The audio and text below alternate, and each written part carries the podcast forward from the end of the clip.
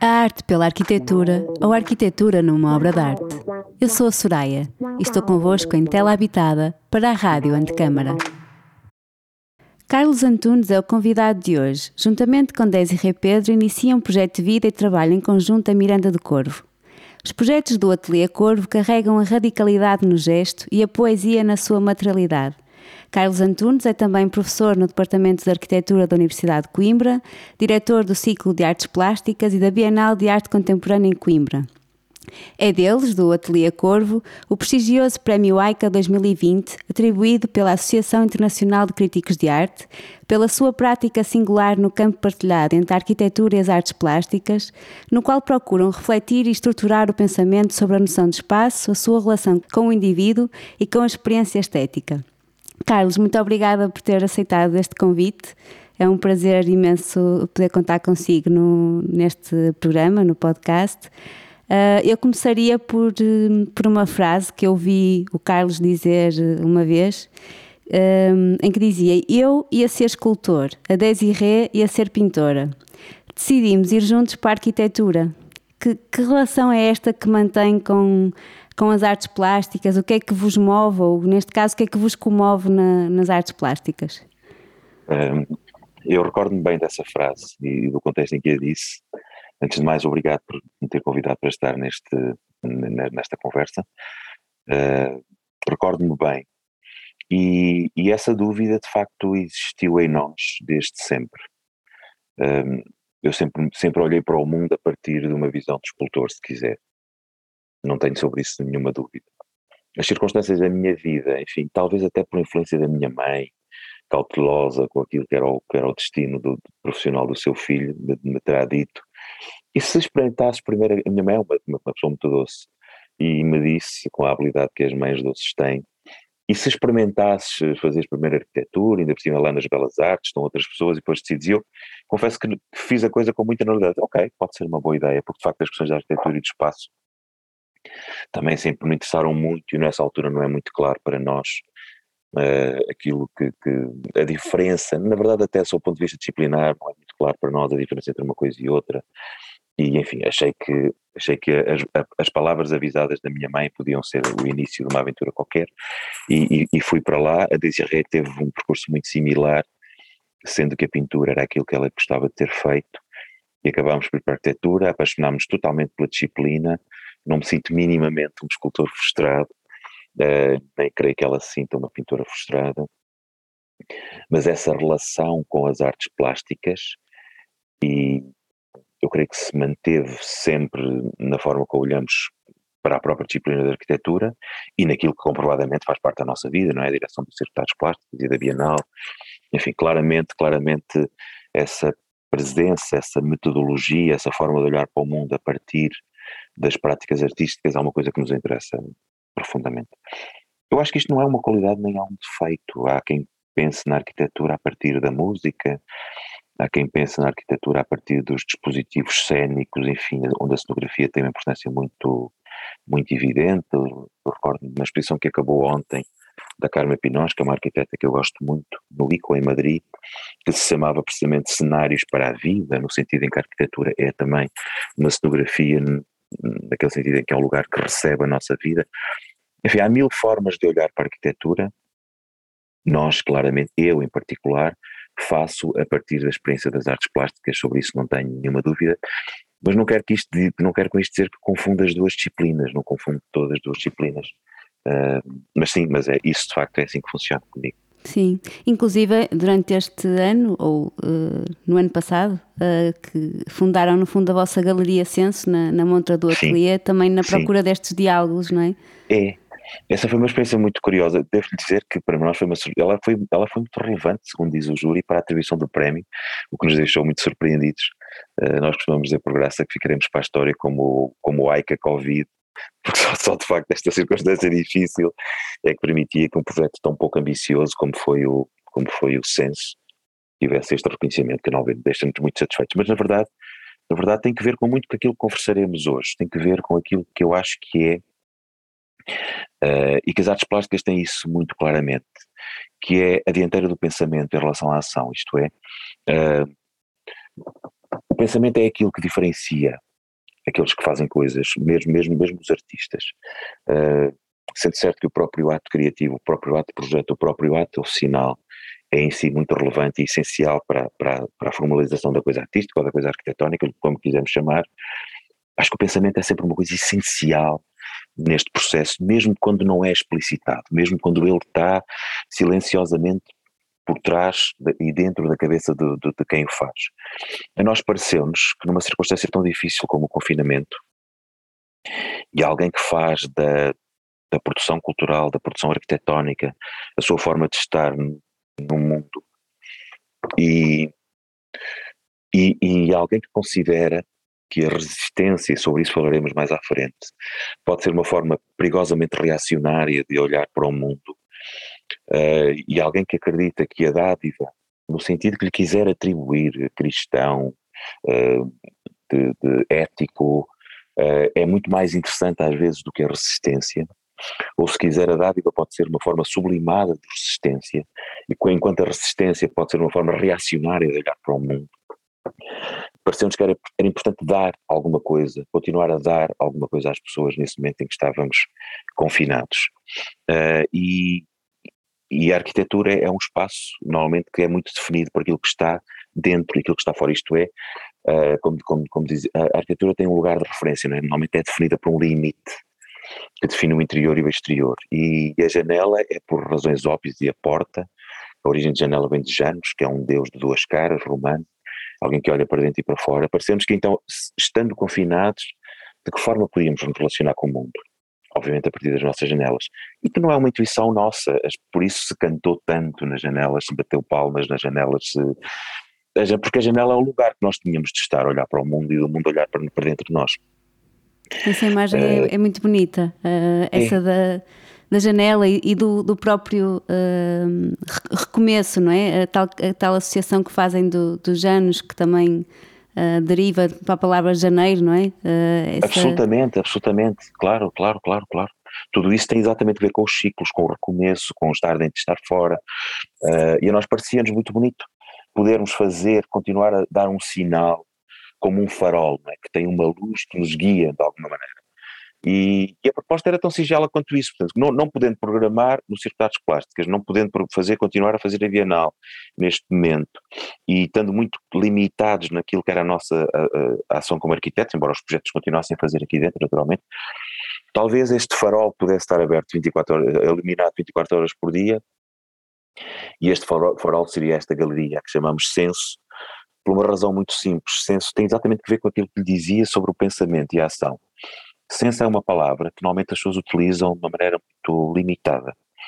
Uh, senso é simultaneamente bom senso, de racionalidade, se quisermos, mas é também de sensibilidade. Uh, tem a mesma origem. Uh, ela é, é, uma palavra que nos interessa muito porque simultaneamente ela reivindica uma extrema inteligência e uma extrema sensibilidade que é aquilo que é qualquer processo artístico. Eu não concebo um sem o outro.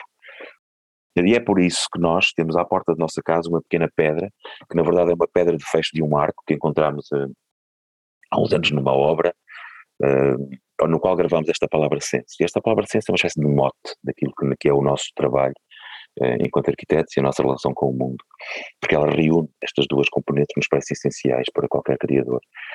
E como existe uma pedra que diz censo na nossa porta, íamos ter uma galeria, se calhar estava a encontrar o mote, não é? Era, era, e por isso a galeria se chamava Censo, porque ela convocava esta pedra uh, que está no nosso ateliê e, e, nela decidimos mostrar, o nosso ateliê tem duas janelas, tem duas portas na verdade, uh, para a rua, numa mostraríamos, continuaríamos a mostrar uh, obras de arte, que é aquilo que nós fazemos como programadores, e na outra mostraríamos projetos de arquitetura nossos, uh, encontrando nexos, encontrando sensos entre uma coisa e outra, uh, que dava um trabalho louco, louco, louco, porque nós fazíamos, nós mudávamos duas vezes por semana, aquilo era uma loucura, aquela coisa de expor uma, uma, uma obra de arte e uma, e uma maqueta, um desenho, era uma loucura de trabalho.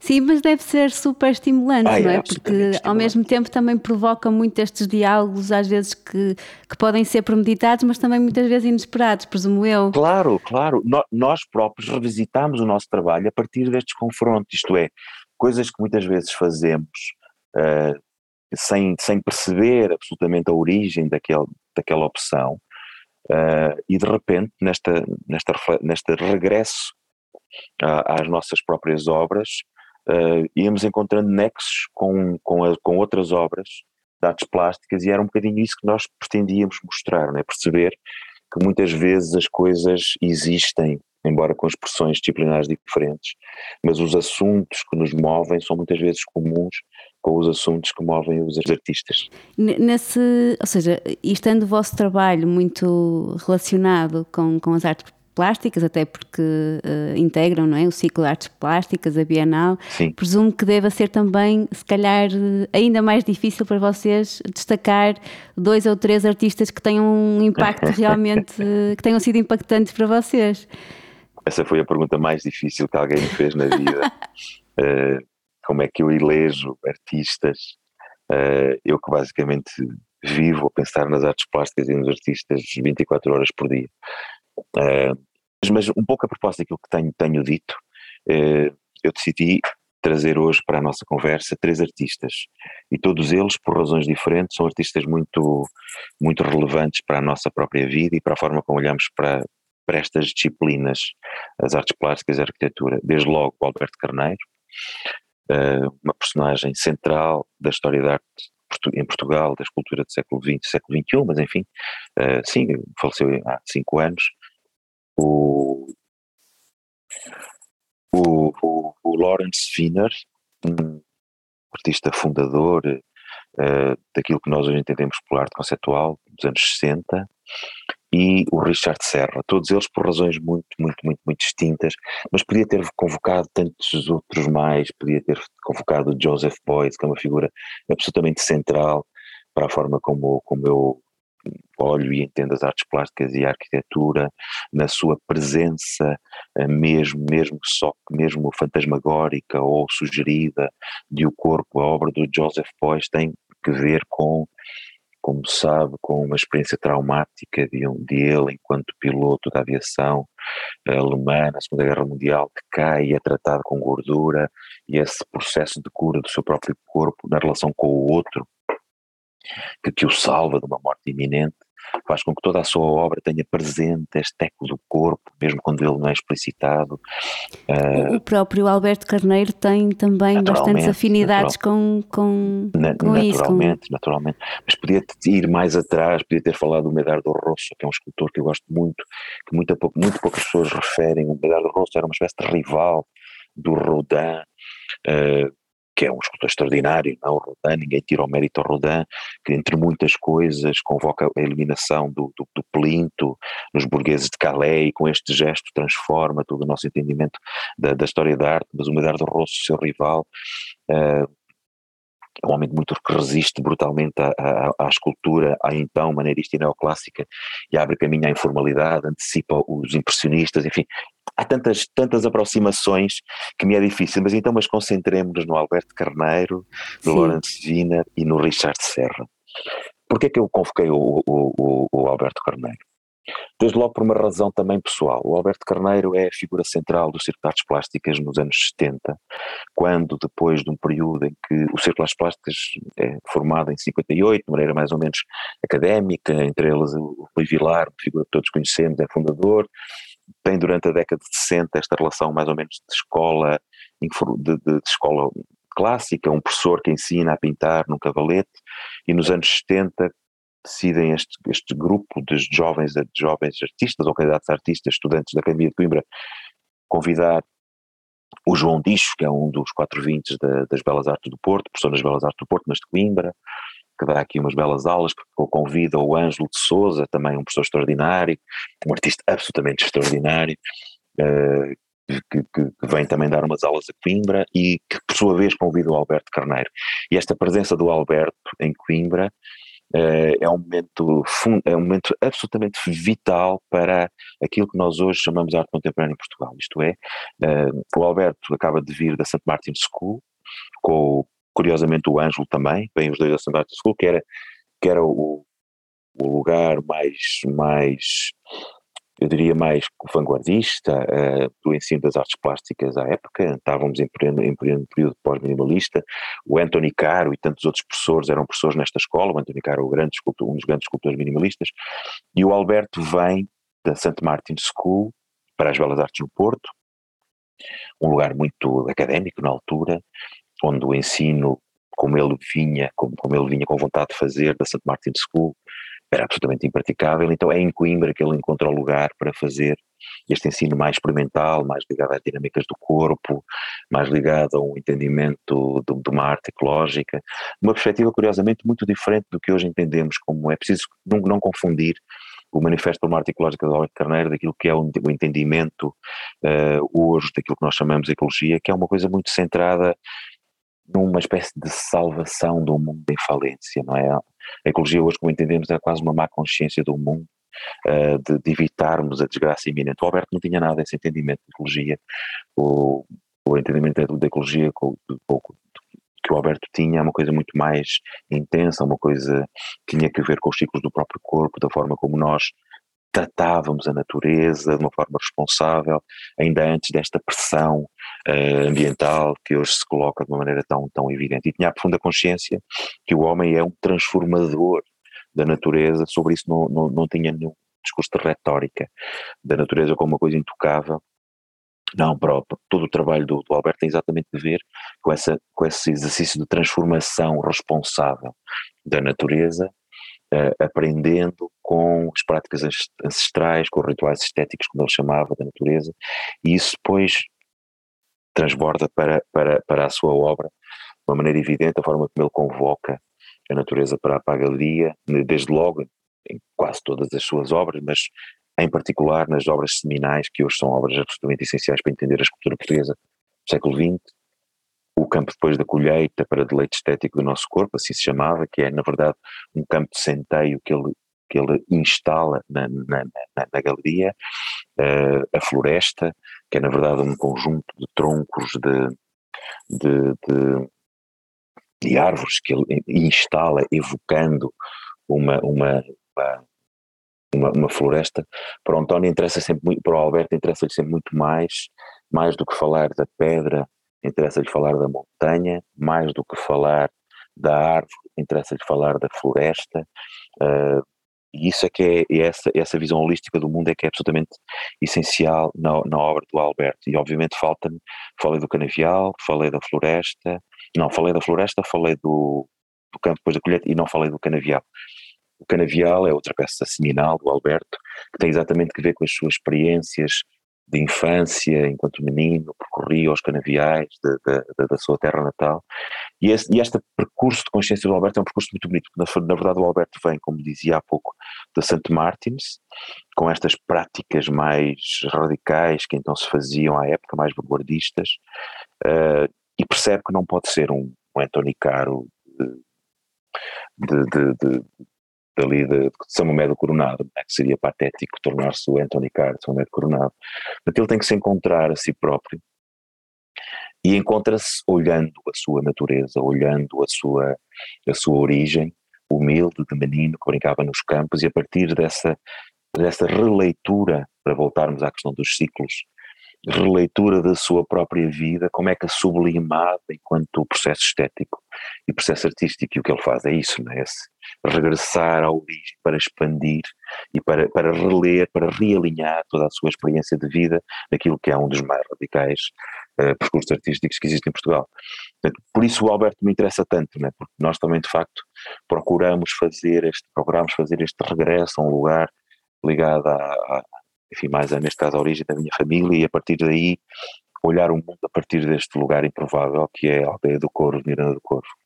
O, o, o Richard Serra, curiosamente no Serra há coisas que também têm exatamente que ver com, com, com um processo similar. A história do Serra é uma história muito bonita. O Serra, o Serra é, tem uma origem espanhola, o pai era espanhol, normalmente não se fala disto, mas é evidente, Serra. Uh, e vai para os Estados Unidos, é um homem que trabalha na, na siderurgia naval, e há uma história que o Serra conta sempre, que é uma história muito comovente, que, que acompanha o pai um dia de, bar, de carro para ir ver um petroleiro que vai ser largado no mar. E, E ele tinha quatro anos e fica, vê um enorme petroleiro em, em, em terra seca. E imagina a imagem de um petroleiro em terra seca. Quer dizer, o mar dá-lhe a escala, não é? O mar tira-lhe a escala, o mar é tão tão imenso que o petroleiro se torna um barquinho de papel. Mas de facto, um petroleiro é uma coisa absolutamente extraordinária. Imagina uma criança de 4 anos que chega e vê um petroleiro em doca seca, exatamente no momento em que eles estão a largar para o mar. E é esta e... imagem quase, eh, é quase uma oposição, não é? Entre uma coisa extremamente pesada que de repente quase que claro. levita, não é? é? Isso mesmo, era exatamente, era aí que eu ia chegar. Uh, e o que lhe impressiona é todo este processo da execução, do oficinal que no Serra é absolutamente fundamental, também falarei disso a seguir, como é, por exemplo, no escultor como o José Pedro Croft, o Serra fala disso, né? o próprio processo de fazer fica inscrito na memória daquelas peças, mesmo quando elas são apenas uma peça de ferro ao alto. Uh, e o Zé Pedro fala isso, eu que escrevi um texto muito recentemente para, para o Zé Pedro Croft, fala exatamente disso. O quanto o ritual da execução fica gravado em silêncio como, uma, como um lastro, como uma ferida na própria obra. E ele fala exatamente isso, nesta peça que tem umas toneladas infinitas, que de repente lhe retiram os cabos e ele entra no mar, uh, começa a, a, submergir, porque eles normalmente quando entram no mar pelo peso submergem, e de um momento para o outro, quase como por magia, este peso absoluto flutua e fica uma coisa de uma leveza extraordinária. Esta, esta reflexão sobre a gravidade e sobre o peso é uma coisa que está totalmente inscrita na obra de Richard Serra, ele fala disso. A minha obra é uma reflexão eterna sobre o peso e sobre a gravidade. E isso interessa-me brutalmente como, como arquiteto. Sim.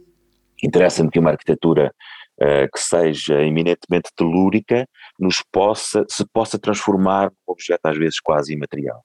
Uh, isso na escultura vem do Renascimento, por exemplo, não é? como nós sabemos, o, Rui Chaves, que queria ser outro artista que eu podia convocar para aqui, uh, diz que toda a sua obra é precisamente o exercício de transformar o ferro em ar, fazer com que, com que a matéria se desmaterialize, nós a percebamos de facto como matéria, mas a magia resulta disto, né? desta, desta, desta, desta, desta impossibilidade tornada possibilidade.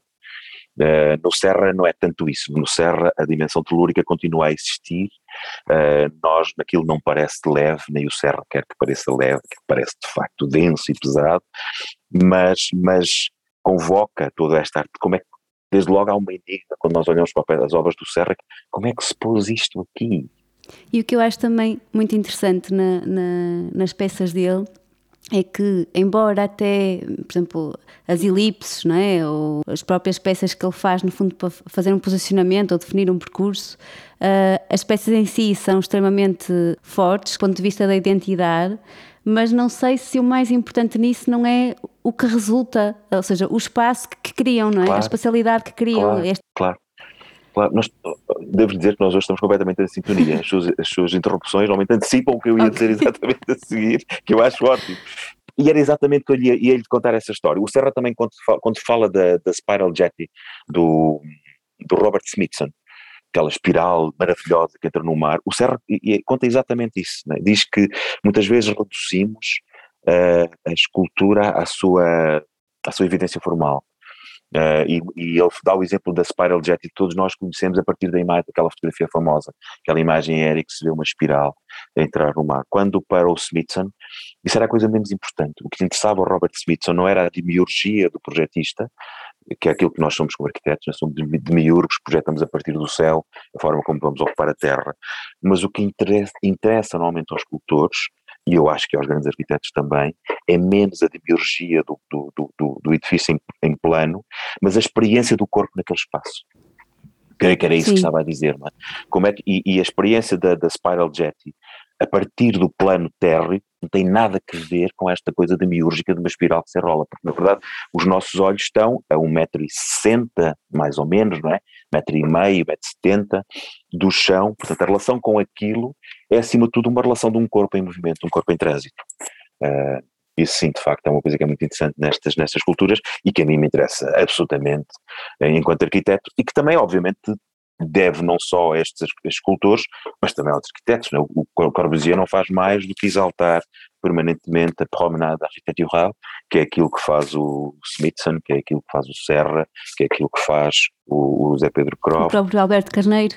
O próprio Alberto Carneiro, o trajeto de um corpo, é exatamente isso, né? ou a forma como deambulamos pelo, pelo campo depois da colheita no interior da galeria. O que interessa é o corpo em trânsito. Exato. Eu acho que no, no, caso do, e até falou no canavial, não é? é? muito forte esta ideia de posicionar o espectador quase numa relação de intimidade com a, com a natureza, mas também nesta, nesta, nesta descoberta, não é? De, de nós até conseguirmos tomar a dimensão do nosso corpo na, na, no percurso e isso acho que é uma coisa que ele experimenta. Nós redescobrimos-nos, nós redescobrimos-nos. Isso é extraordinário. Sim. Eu vou-lhe confessar, confessar uma coisa, nós, uh, ainda não é pública, mas vou dizer aqui, creio que pela primeira vez.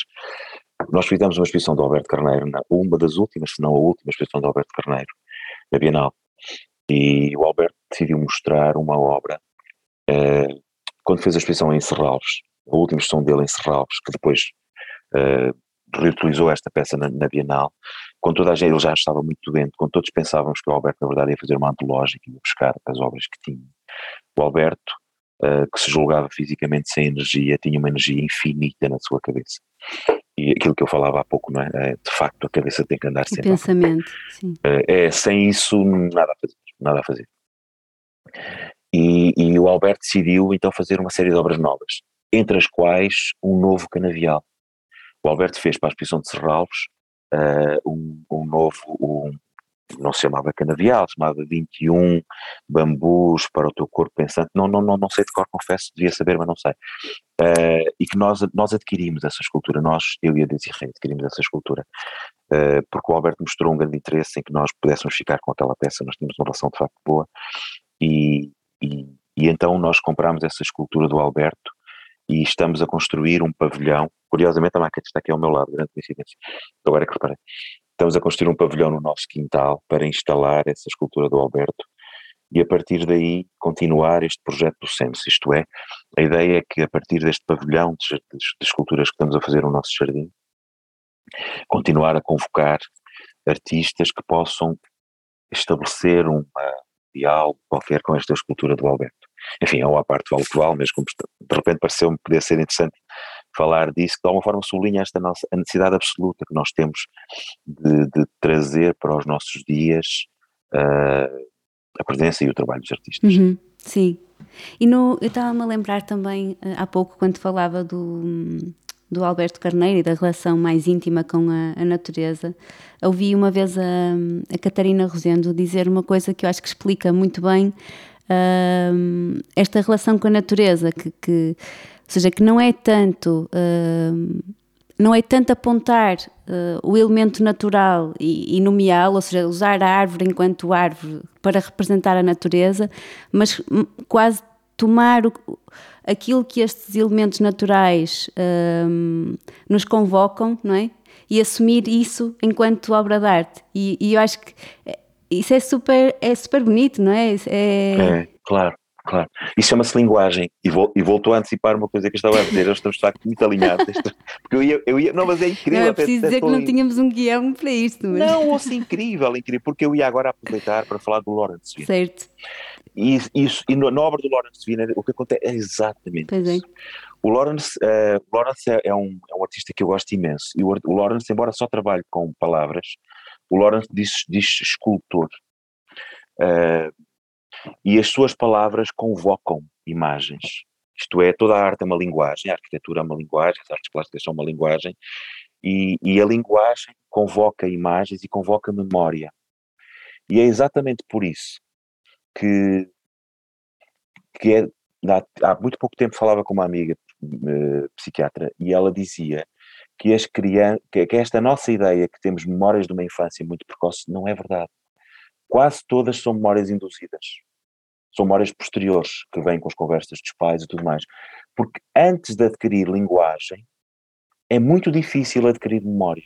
Hum. Só em casos muito, muito excepcionais. Eu fiquei muito surpreendido com isto. E esta conversa com esta minha, esta minha amiga, a, a, a Teresa Cardoso, tornou claro exatamente uma série destas questões que nós fazemos. E, e a obra do Lawrence percebe-se muito através da capacidade da linguagem de convocar imagens e convocar experiências nossas. O Lawrence foi um dos artistas que nós convidámos para, para o censo Sim. e o Lawrence reinterpretou, reinstalou a sua obra As Long As It Lasts, o que nos parece uma obra extraordinária para pôr num confinamento, não é? Uh, enquanto dura. Uh, e, e, e, o Lawrence desenhou a partir da dimensão da nossa janela, foi para nós uma surpresa total, né? estamos a falar de um, dos, de um, dos, mais importantes artistas vivos, e quando nós escrevemos ao Lawrence pensámos que ele não ia sequer responder. E não só respondeu, como respondeu com entusiasmo infantil, uh, e, e, obviamente um As Long As It Lasts, colocado numa janela de projeto desta natureza, num momento de pandemia, tem obviamente uma, uma ressonância sim. diferente dela num outro contexto. E isso é que é muito bonito na obra do Lawrence, não é? De facto, elas aparecem, convocam uma matéria qualquer, uma, uma linguagem qualquer, uma memória qualquer. Uh, isto é exatamente o que estava a dizer há bocado, né? de facto. A experiência da escultura remete-nos sempre para, para uma criação de uma imagem nossa, individual. É por isso que a experiência da escultura é sempre diferente de pessoa para pessoa. Ela nunca é em si mesmo uma obra que se pode fechar e cada um de nós a define por uma descrição objetiva. Isso não existe, não é? A escultura é uma para si e é outra para mim, sendo que ela é sempre a mesma. Sim, eu acho que, eh, e falando do Lawrence, acho que só consegui uh, compreender uh, o trabalho dele quando uh, conhecia uh, uma das primeiras obras dele, uh, Cratering Peace, em que ele usa uh, dinamite, não é, para fazer uh, quase explodir e remover pedaços de terra. E, e, depois, quando nos fala sobre isso, porque não existe um registro fotográfico, não é, desse momento. Não. E, mas é aí, foi aí que eu, que eu percebi quando ele nos diz que apenas interessa, não é, que, que isso seja contado e que o importante dessa documentação é o que se conta, a linguagem, não é? E depois claro. todo o trabalho dele é no sentido de depurar cada vez mais, quase que o objeto físico desaparece e ficam apenas as palavras. É, é super poderoso nesse aspecto. É, é, é, absolutamente, absolutamente. Eu acho, eu acho o Lawrence um dos artistas mais extraordinários que eu conheço. Acho que é um dos artistas mais extraordinários da história da arte. Precisamente teve essa coragem absoluta de reduzir tudo há a capacidade de convocar imagens, que pode ser apenas uma descrição. Sim. É como, como, como, como, como, como, aquela, como, como aquela peça maravilhosa do. Agora esqueci-me do artista, já me vou lembrar. Uh, Box with the Sound of His Own Making, que é uma. Já me vou lembrar, super, super artista, mas não, não importa agora. Que é apenas uma caixa que tem dentro da caixa o som da caixa a ser produzida, uhum. uh, que eu acho, eu acho uma coisa absolutamente extraordinária. Né? Nós vemos aquele objeto e de repente todo aquele processo se comprime na, na, naquele objeto, enfim, como se pudéssemos reconstruir todo este processo, como se estivéssemos a vê-lo. Eu cada vez que falo desta, desta obra, é como se tivesse assistido à realização daquela caixa, e não assisti nada. Esta imagem criou em mim, exatamente como se constroem as imagens, as falsas imagens na infância. São imagens induzidas. Nós construímos aquela imagem como se, como se a tivéssemos vivido. E isto é uma coisa absolutamente mágica. E a arte faz isso de uma maneira absoluta. E é por isso que eu, porque é que eu gosto tanto de, de dos processos artísticos e tento convocá-los para, para a arquitetura? Tenho dito isto algumas vezes. Porque as artes plásticas podem ter essa radicalidade que muitas vezes é mais difícil aguentar em arquitetura. Porque, porque é, é isto, não é? É uma, um dinamite no chão e uma explosão. E o assunto está feito e todo o discurso que sobre aí construímos, as memórias que sobre aí construímos. É difícil fazer arquitetura assim. E só os grandes arquitetos conseguem que esta energia inicial, este pedaço de terra arrancado ao chão com uma bomba, uh, não se perca pelo caminho. E, e, eu acho que é muito importante os arquitetos terem sempre presentes este momento fundador daquilo que foi a sua, a sua opção enquanto, enquanto arquiteto. Eu, obviamente, não conseguirei nunca fazer isso, mas faço um esforço enorme para que as nossas obras tenham presente essa energia inicial que não deve, em circunstância nenhuma, ser, ser desviada do seu caminho. Carlos, muito obrigada. Acho que foi Nada. super interessante esta conversa. Que bom. Uh... Fiquei muito contente de, de, falar consigo, de facto. Poucas vezes me tem acontecido isso. Perceber que estamos tão alinhados com quem estamos a conversar. Muito obrigado. Muito obrigado. Até breve, obrigado. Este episódio tem a produção de Francisco Petrucci. Tela Habitada integra a programação da Rádio Antecâmara. Acompanha-nos através do website, das redes sociais e do Spotify.